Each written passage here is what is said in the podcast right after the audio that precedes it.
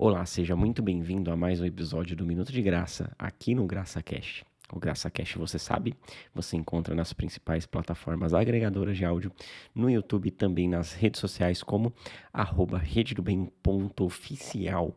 Não deixe de seguir, não deixe de compartilhar e não deixe de enviar essa mensagem para os seus amigos e para sua família. Nós vamos dividir essa mensagem em duas partes e espero que você goste para que não fique muito longo também, para que você possa ouvir tranquilamente. Então vão ser duas semanas diferentes. Não deixe de é, acompanhar aqui para você ter acesso à segunda parte. Essa é a primeira parte da mensagem.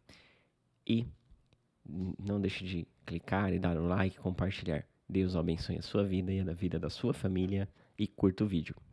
O tema da mensagem de hoje, nós vamos ler e refletir e analisar sobre as tentações que Jesus passou no deserto.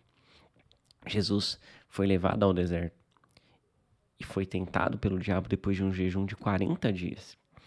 E a gente vai avaliar passo a passo como isso também nos aflige nos dias de hoje. Às vezes nós estamos no deserto, às vezes nós estamos é, é, fomos, somos levados pelo Espírito para algum lugar.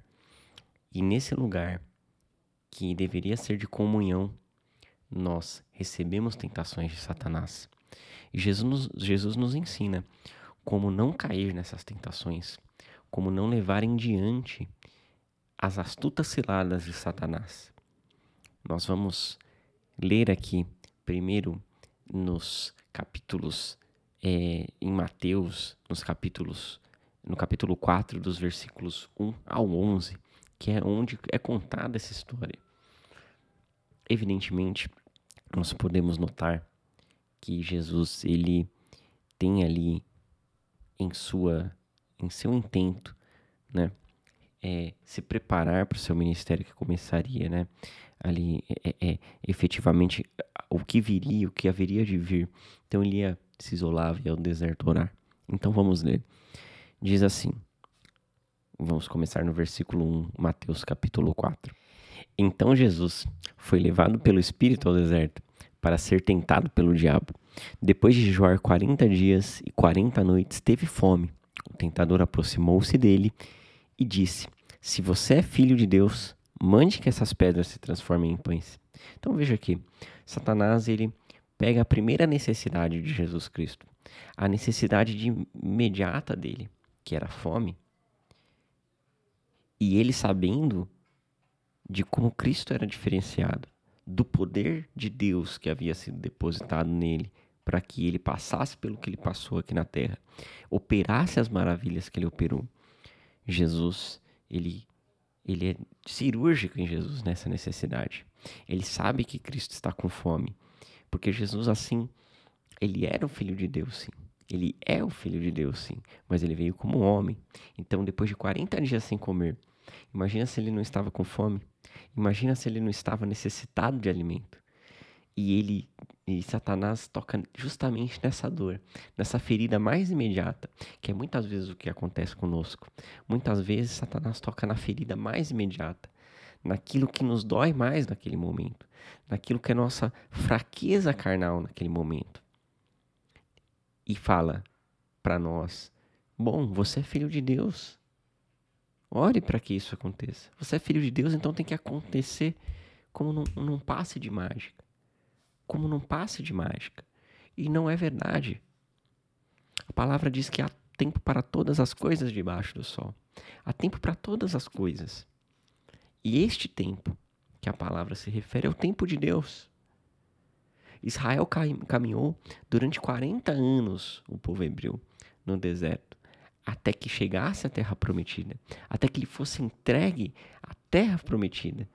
E para a geração seguinte, Moisés não entrou na terra prometida, mas ele continuou crendo. Abraão esperou durante muito tempo por um filho, junto a Sara, mas ele continuou crendo. E certamente certamente eles sofreram tais tentações. Você é filho de Deus, Deus te fez a promessa, com certeza Ele vai te entregar isso e tem que ser agora. E não é agora. Não é agora. Não é agora. Deus ele nos entrega no tempo em que estamos preparados. E a gente vai ver isso aqui nos versículos sobre essa tentação de Jesus Cristo. A gente vai ver isso aqui. Veja, Jesus respondeu sabiamente Satanás e disse assim: Nem só de pão viverá o homem, mas de toda palavra que sai da boca de Deus. Ou seja, a necessidade mais imediata, ele sabia que seria alimentado por toda palavra que sai da boca de Deus. E ele coloca ali: Eu estou jejuando, Satanás. Estou jejuando, e, e isso que você está falando não vai fazer diferença, porque eu vivo das promessas do Senhor. Eu vivo das promessas que estão contidas nas, contidas nas Escrituras, e isso não vai mudar. Eu vivo das promessas que estão postas a mim, diante de mim, e isso não vai mudar. Então Jesus aqui certamente responde ele: não adianta tentar me enganar, porque não é só de pão, não é só pão. Mesmo que eu transforme, não é só pão. E Satanás insiste, porque ele é astuto em seus intentos, diz. E veja só o que vem na sequência.